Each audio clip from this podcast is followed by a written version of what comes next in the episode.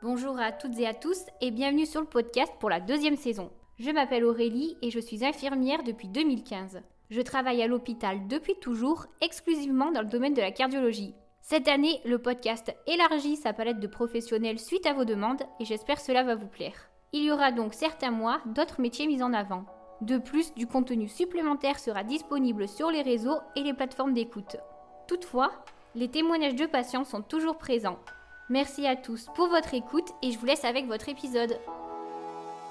Je vous retrouve aujourd'hui sur le podcast en compagnie de Antoine, sociologue et spécialiste en vieux, comme il aime se présenter. Dans cette interview un peu différente des autres, Antoine nous explique son parcours et ses recherches pour mieux comprendre les vieux. Bonjour Antoine et merci infiniment d'avoir accepté euh, mon entretien sur le podcast. Euh, on va parler euh, plus en détail de ton podcast pendant l'interview. Est-ce que tu peux tout d'abord te présenter s'il te plaît? Bonjour Aurélie, merci de m'accueillir sur, sur ton podcast. Moi c'est Antoine, je suis l'hôte du podcast Socio-Gérontologie, qui est un podcast à destination des professionnels de la gérontologie, sur lequel on essaye d'avoir des réflexions qui sortent un peu, un peu du cadre, parfois dérangeantes. Mais l'idée c'est vraiment de se dire que si on voyait les choses depuis le point de vue de la personne âgée et pas seulement depuis notre point de vue de, professionnel. Pas toujours simple de faire ce pas de côté, mais sacrément utile. Est-ce que, avant de parler donc du podcast et cette euh, question euh, de la personne âgée, est-ce que tu peux nous expliquer un petit peu ton parcours euh, professionnel? Ben, moi j'ai fait euh, j'ai fait des études de sociaux, un parcours assez euh, assez classique, un master, puis ensuite j'ai poursuivi en, en, doctorat et j'ai travaillé dès mon master moi sur les vieux. Par chance en fait il y avait des projets euh, qui étaient rémunérés et puis bon, c'était plutôt pas mal d'être rémunéré en master. Ça faisait déjà longtemps que j'étais à l'école. J'ai commencé à travailler sur ce secteur-là. Ça m'a bien plu. c'est quand on parle des vieux, on a l'impression qu'ils sont tous pareils, que c'est une masse uniforme, etc. Évidemment non, hein, c'est comme euh, c'est comme les jeunes, hein, il y a plein de catégories de jeunes, c'est comme les adultes, il y a plein de catégories d'adultes. Et donc du coup c'est beaucoup plus riche que ce qu'on pourrait prendre. Et euh, même si on a une entrée qui est un petit peu à niveau de l'âge, on va dire qu'on va travailler sur des gens qui ont qui sont retraités, voilà, grosso modo. Finalement il y a quand même pas mal de diversité et il y a de quoi nourrir la curiosité d'un jeune chercheur euh, largement avec un sujet qui est finalement assez vaste master, deux années sur ce sujet-là, et puis doctorat, pareil, financé sur ce sujet-là. Et donc après, j'ai été embauché par une entreprise, j'ai dirigé le pôle recherche de cette entreprise. Contrairement à ce qu'on a à l'université, moi j'étais dans un groupe privé qui avait beaucoup de moyens, j'étais aux manettes du pôle recherche, donc je faisais les projets qui m'intéressaient, j'en faisais beaucoup, j'avais des conditions idéales pour euh, traiter de la recherche sur plein de sujets différents. C'est un peu pour ça que euh, continuer là-dedans, c'était vraiment euh, très riche. Puis au bout d'un moment, hein, plus on travaille un sujet, non seulement on, ne remplit pas ce sujet, on n'en fait pas le tour, bien au contraire, plus on travaille un sujet, plus on est spécialisé, plus on comprend les subtilités, plus on comprend plein de choses. C'est moi ce qui a continué à nourrir ma curiosité, c'est justement d'aller toujours plus loin, de pas me contenter de la, première idée, de creuser, creuser, creuser. Donc voilà, ça fait dix ans que je travaille sur ce sujet, je suis encore loin d'avoir fait le tour. Évidemment, pour la plupart des gens, j'en sais, j'en sais dix fois trop, mais mais moi, de ma curiosité intellectuelle est encore, euh, est encore intacte. Et donc, euh, comment t'en es arrivé à créer ton podcast? Du coup, à qui ça peut être euh, diffusé ou écouté? Je l'ai dit, hein, j'étais responsable recherche dans un groupe dans un groupe privé. On faisait de la, on faisait de la recherche sur les vieux et ces recherches étaient à destination du groupe pour lequel je travaillais. Et c'est normal, hein, puisque euh, c'est euh, c'est pour ça qu'on le faisait, etc. Mais moi, j'avais aussi envie de partager à plus grande échelle et de traiter d'autres sujets qui ne concernaient pas forcément directement le, le groupe pour lequel je travaillais. Et donc, euh, moi, c'est un travail. de toute façon, je passais déjà beaucoup de temps en dehors de mon travail à, à faire ces études, à faire ces recherches. Hein. C'est voilà, le genre de métier qui sont plus une vocation qu'autre chose. On ne sait plus très bien où est la limite travail, pas travail. Et du coup, je me suis dit que ça pourrait être intéressant de, de partager mes, mes recherches. J'avais déjà fait une croix moi sur la sur une carrière académique. Hein je crois qu'on a goûté, je pense, à la recherche privée, avec la possibilité d'avoir des budgets importants, euh, une liberté, etc. Je pense que c'est compliqué de revenir dans le monde, euh, dans le monde académique. On est quand même très loin de la, de la mise en application de ces recherches. Alors que moi, euh, c'était direct, en fait, le, les travaux de recherche avaient un but applicatif évident et immédiat. Ça, c'était très intéressant. Donc, j'avais déjà fait une croix sur le milieu de la recherche, mais j'avais pas fait une croix sur l'idée de vouloir partager mes recherches, aider plus de monde, Vraiment, ça, je trouvais ça hyper intéressant. Et le podcast est venu assez naturellement pour moi. J'en écoute beaucoup. C'est un format qui me plaît pas mal. Et j'ai voulu faire le podcast que, que j'aurais aimé écouter il y a quelques années. Je pense qu'on commence à peu près tous, euh, un peu tous comme ça, quand on se rend compte qu'il n'y a pas le podcast qu'on aurait aimé écouter, puis on le crée, puis on reste. Ça a commencé comme ça. Assez vite, je me suis dit, euh, bah, le podcast, ça serait bien de lui donner un peu une, une ligne éditoriale. Je me suis dit, bah moi, les gens que j'apprécie le plus aider euh, dans mon dans mon job, c'est euh, les responsables d'établissement, les responsables de, de services à domicile. Euh, c'est des postes de, de managers qui ont un pied dans le terrain et un pied prêt à prendre un peu de hauteur. Et donc voilà, ça, assez naturellement, ça a été vraiment les gens à qui j'ai destiné le podcast. Aujourd'hui, il est écouté bien plus largement, mais, mais ça reste, on va dire, mon audience cible préférée, de cœur, tout ce qu'on veut quoi. Donc euh, ton podcast s'appelle Sociogérontologie, le podcast pour comprendre les vieux. Tu utilises euh, ce mot-là pas par hasard. Est-ce que tu peux nous expliquer un peu la signification pour que les gens ne soient pas offensés? Alors c'est vrai que j'utilise le mot vieux, c'est même un marqueur, euh, un marqueur de définition quoi. Je suis, je suis connu, je suis connu pour utiliser ce mot-là et pour l'accepter. Alors à la base, hein, c'était c'était juste que moi, j'avais pas de réticence particulière à utiliser ce mot-là. Et je l'utilisais euh, comme, comme, on va dire, synonyme de, de senior, personne âgée, histoire de varier les, les mots dans, dans mes textes. Et puis, tout très vite, certains ont été heurtés par le fait que je parle de mots vieux. Le fait qu'ils se soient heurtés, moi, ça m'a, ça m'a pas mal questionné quand même. Je me suis dit, bah, si on commence à avoir peur des mots, l'étape suivante, c'est avoir peur de, de ce que les mots désignent. Et ce que les mots désignent, bah, c'est des personnes âgées qui sont peut-être fragilisées, peut-être pas. Mais si on commence à avoir peur d'eux, on va avoir beaucoup de mal à les accompagner. Moi, je me suis, euh, j'ai été vraiment euh, choqué par, euh, par le fait qu'on puisse être choqué par l'utilisation du mot vieux. Alors évidemment, je suis pas naïf. Hein, je sais très bien que le mot vieux a parfois un caractère péjoratif. Souvent, il est utilisé pour décrier, pour critiquer. Mais encore une fois, c'est le contexte d'utilisation du mot et c'est pas le mot en tant que tel. Et moi, mon, mon propos, c'est plutôt de se dire que, ok, le contexte d'utilisation du mot est plutôt péjoratif, plutôt négatif, mais le mot reste un mot intéressant, utile, qui décrit bien ce qu'il faut faire. Par ailleurs, c'est important de ne pas avoir peur des mots, de ce qu'ils désignent. Il faut regarder la réalité en face, sinon on peut pas bien l'accompagner. Et donc pour moi, c'était vraiment important de pas se laisser enfermer par une, euh, par une doctrine, comme quoi il y a des mots qu'on a le droit d'utiliser, qu'on n'a pas le droit d'utiliser. Non, on a le droit de tout utiliser à partir du moment où on discute, où on reste ouvert, où on n'est pas sectaire. Et donc voilà. Et puis de fil en aiguille, euh, j'ai continué à utiliser le mot vieux, et forcément, il y a des gens qui ça plaît pas, il y a des gens euh, qui comprennent la démarche et qui l'appliquent. Et finalement, c'est très bien, parce que si les gens ils ont peur du mot vieux, alors ils sont pas prêts à entendre ce que j'ai à dire euh, au niveau du podcast, parce qu'on est quand même dans un secteur, même si on a des images souvent de vieux qui sont un peu branchés, un peu cool, euh, avec des habits hyper colorés. Euh, oui, ça existe peut-être, mais moi, ces vieux-là, je les ai jamais croisés. Par contre, des vieux fragilisés, abîmés, des vieux qui se questionnent, des vieux qui dont leur vie change, eux, j'en ai vu plein.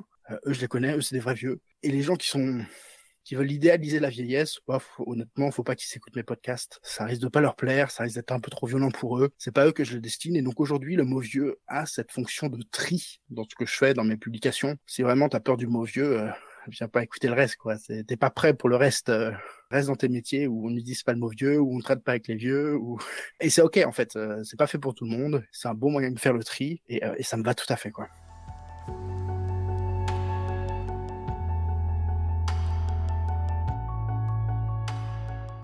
Bah, moi, je suis chercheur. Hein. Donc moi, mon job, bah, c'est euh, faire des enquêtes qualitatives la plupart du temps, même si je fais quand même pas mal d'enquêtes euh, quantitatives, de stats. Je passe énormément de temps chaque semaine et encore aujourd'hui euh, dans mon nouvelle activité à parler avec des, avec des vrais gens, à savoir ce qui se passe dans leur tête et des fois de parler des sujets qui sont très douloureux. Enfin, on n'a pas de tabou. Enfin, on a des, on n'a pas de tabou. Si, on a toujours, la personne a toujours elle-même des tabous. Donc nous, on va respecter ces tabous. Et on a fait des études sur la mort, sur le suicide, sur la sexualité, sur, enfin, sur des sujets qui, euh, prime abord, ne sont pas des choses qu'on pourrait livrer auprès aux venus.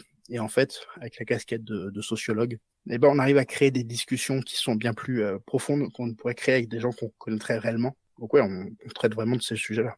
La diffusion, ça se fait sur le podcast, mais à côté, tu fais aussi des conférences et ce genre de choses, il me semble. Ouais, alors moi, je fais énormément de conférences. J'adore ça. Euh, j'adore les conférences. C'est un truc qui me plaît vraiment. Le podcast, c'est hyper intéressant parce que c'est mes idées, mais j'essaye de tenir ça dans un délai assez court ils sont assez courts en fait. Le podcast, ils ont entre 10 et 20 minutes, tu vois, c'est pas très long. Mais les conférences, ça me laisse plus de temps d'interagir avec euh, avec les personnes, de rebondir, de répondre réellement aux questions, etc. Et par exemple, euh, des fois, je peux faire des, j'ai eu des retours des fois sur des podcasts. Euh, le podcast est très intéressant, mais mais vous avez oublié de traiter de ce sujet-là, ce sujet-là, ce sujet-là. Et c'est pas que j'ai pas la réponse, c'est que j'ai pas forcément à penser à rappeler pourquoi je disais ça, etc. Donc ouais, les conférences, tout ce qui est interactif permet de se recorriger. C'est quelque chose que j'aime beaucoup, ouais.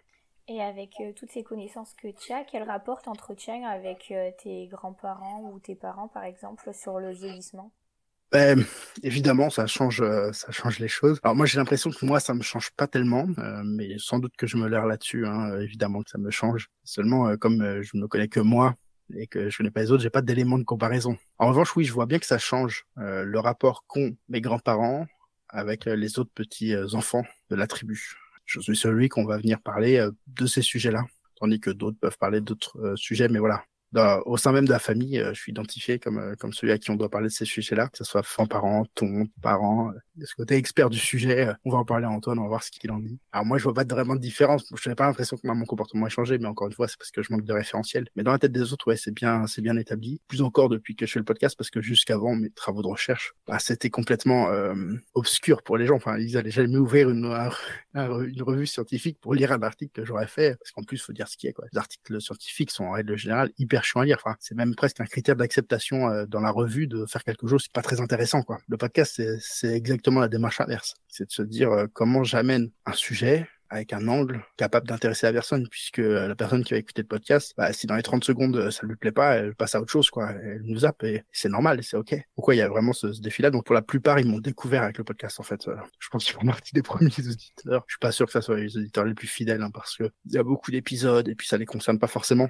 Je sais que mes grands-parents, par exemple, ont beaucoup écouté les premiers épisodes et par rapport à toi, ta vision que tu as euh, bah, de ton vieillissement, ta fin de vie et de tous les problèmes, parce que comme tu dis, euh, on parle plutôt de, problèmes à une certaine période de la vie. Euh, qu'est-ce que tu en, qu'est-ce que en penses Qu'est-ce que ça te fait?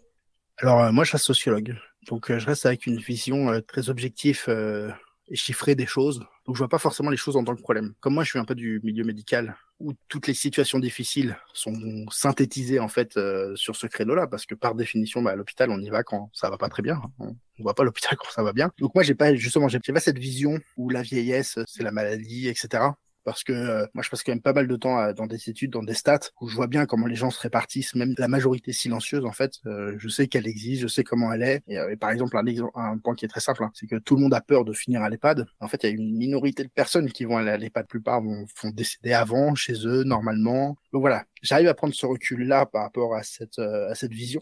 Par contre, évidemment, plus on travaille le sujet, plus on a des convictions qui s'installent. Convictions comme bah, les vieux sont des adultes comme les autres, euh, faut pas les enfin, le, faut pas les infantiliser, c'est plutôt assez générique. Mais par exemple, euh, j'ai pu développer des, euh, des, convictions qui sont parfois un peu mal comprises par des gens qui sont pas du secteur. Comme euh, une fois, j'avais fait un, fait un post qui s'appelle Il faut arrêter de protéger les vieux. Où plein de gens me sont tombés dessus, mais si, il faut protéger les vieux, les jeux sont fragiles, etc. L'image que tu as des vieux, c'est des gens qui sont fragiles. L'immense majorité des vieux ne sont pas, et tu dois les respecter en tant qu'individu et pas les voir comme, comme des gens malades, sinon tu t'adresses mal à eux évidemment, quand ils le sont, il faut s'y adapter. Mais tu vois, c'est ce genre de conviction qui, moi, m'habite et qui forcément se développe avec, euh, avec les années. Euh, voilà, grosso modo, euh, comment les vieux sont des adultes, il faut arrêter de les protéger, leur liberté, pour certains, la liberté passe la sécurité. Toutes les choses qui, en tant qu'aidant, on se dit, ok, c'est bien, mais pour les autres, pas pour, ma, pas pour mon père, pas pour ma mère, etc. Tout ce genre de, choses.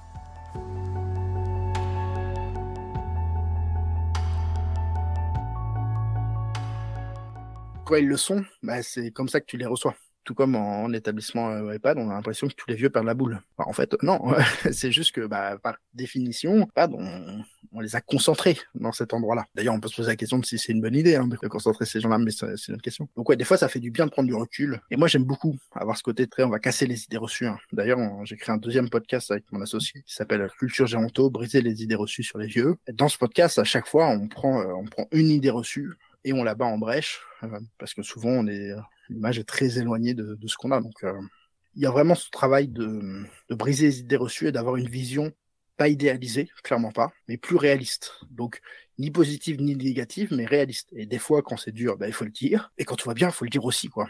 Et je pense que ça, ça fait partie des, missions qu'on a avec, euh, avec le podcast, de toujours dire la vérité euh, de terrain telle qu'elle est réellement rencontrée, euh, et de mettre les choses à distance, prendre un peu de hauteur, pas se laisser attirer par, par de l'émotion qu'on pourrait avoir parce qu'on fait de la propre projection sur nous-mêmes, sur nos parents, etc.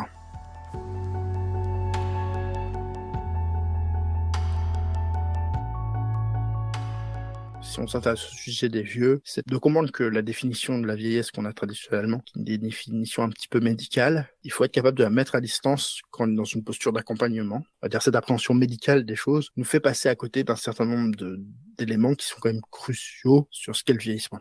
Si je prends un exemple, euh, un exemple très simple, évidemment, quand on vieillit, notre corps, physiologie évolue et ça a tout un tas de conséquences.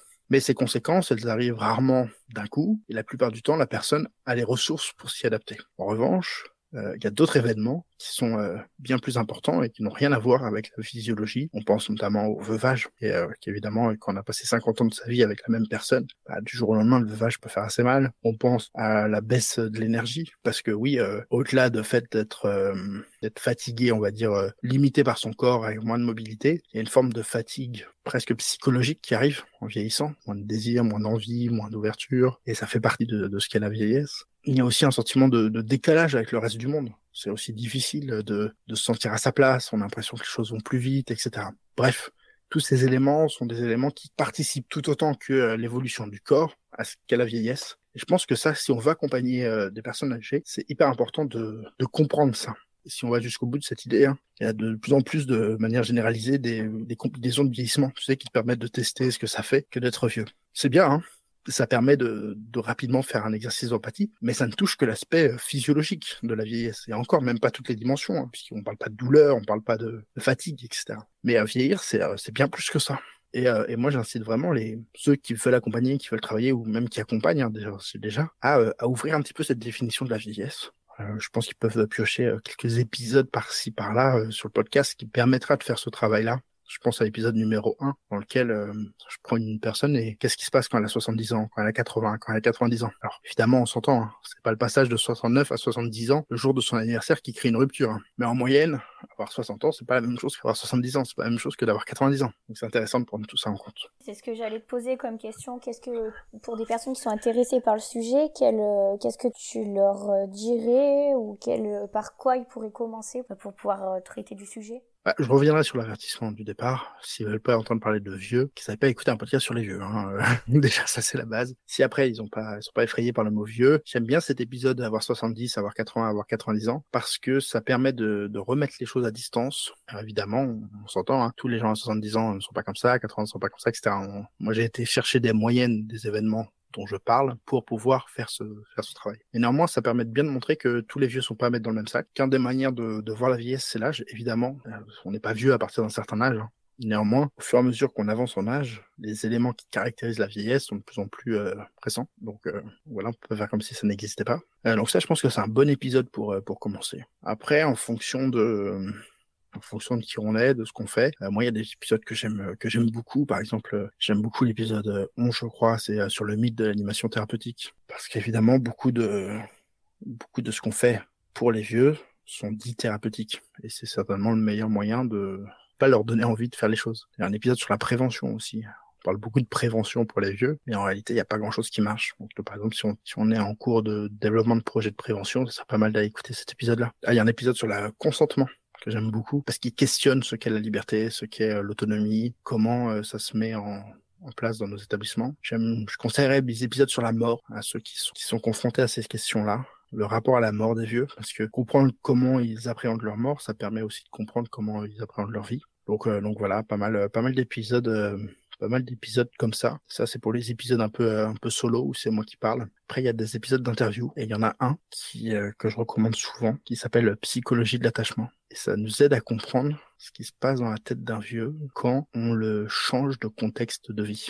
Alors, je sais pas si le titre est bien défini, en psychologie de l'attachement, mais en fait, c'est l'attachement, c'est un concept euh, qu'on voit beaucoup plus chez les enfants, qui ont vraiment l'habitude d'appartenir à la psychologie euh, du développement, quoi, mais pour les enfants, qui s'avère s'appliquer euh, particulièrement bien dans un contexte bien spécifique de la gérontologie. Et bah du coup, euh, j'aime beaucoup parce que ça donne des modèles de compréhension, et c'est exactement ce que je cherche à faire dans le podcast, quoi. Apporter des nouvelles grilles de lecture pour permettre de voir les choses d'une autre manière, de nous nous adapter professionnellement, quoi. Et pour finir, j'ai une dernière question pour toi. Est-ce qu'il y a euh, un sujet ou un témoignage que tu as eu d'un vieux et qui t'a particulièrement touché ou euh, vraiment quelque chose, c'est ton dada euh, sur ce sujet-là quoi? Il y a un truc dans mon métier qui, qui a besoin d'être compris, c'est que moi je ne fais pas de témoignages, je ne fais pas de recueil de témoignages. Ça veut dire que moi mon travail, c'est pas de prendre le témoignage et de le rapporter, c'est d'à partir d'un témoignage de comprendre ce qui a été dit derrière.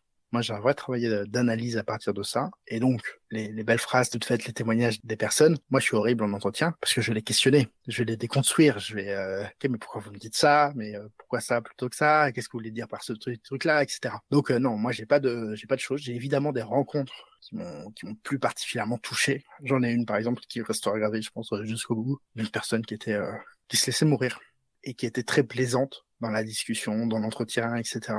Mais qui avait décidé de ne plus vivre. Et donc c'est hyper dur, quoi, parce que c'est laissé mourir, quoi. Quelques semaines après euh, l'entretien, qui était très long, hein, j'ai passé plusieurs heures avec elle, euh, chez elle, à discuter de, plein de trucs, de... et euh, elle est morte. Donc voilà, ça fait partie des, des sujets qui sont durs. Encore une fois, la personne, elle était consciente, elle faisait bien. Est-ce qu'il fallait faire quelque chose pour l'empêcher se laisser mourir Je sais même pas, tu vois. Aujourd'hui, aujourd'hui toujours, dix ans après, bon, peut-être pas dix ans, dire huit ans après. Je sais toujours pas s'il fallait faire quelque chose ou pas de différent. Et voilà, c'est ce genre de, c'est pas un élément particulier, c'est plutôt des rencontres des personnes. Euh, j'ai aussi euh, une personne que j'ai aussi rencontrée. Ça m'a énormément euh, touché. Euh, cette personne, elle avait perdu son mari il y a dix ans mais elle avait tenu le coup, ça allait. Et elle a reporté toute son affection vers son chien. Et c'est quand son chien est décédé qu'elle a réalisé en fait qu'elle était toute seule, qu'elle n'avait plus son mari quoi. Alors évidemment, elle a réalisé avant que son mari était perdu, mais ça crée pas chez elle un vide parce qu'elle a reporté ce vide sur son chien. Et en fait, elle a fait son deuil de son mari avec euh, 10 ans de décalage quoi, au moment du décès de, de son 8 ans de décalage du coup, au du décès de son chien quoi. Et moi, je la rencontre euh, deux ans après le décès de son chien, et chez elle, il y a des photos de son chien partout, euh, presque pas de son mari, mais photos de son chien partout. Euh, et elle me raconte cette histoire-là, quoi. Enfin, elle me raconte pas comme ça, hein, c'est comme ça que moi je l'interprète. Hein. Ouais, c'est plutôt des rencontres, tu vois. C'est pas des, pas des choses exactement des, des phrases, des punchlines. Non, non. Surtout que moi, euh, faut pas me lancer une punchline, hein, je vais te la déconstruire.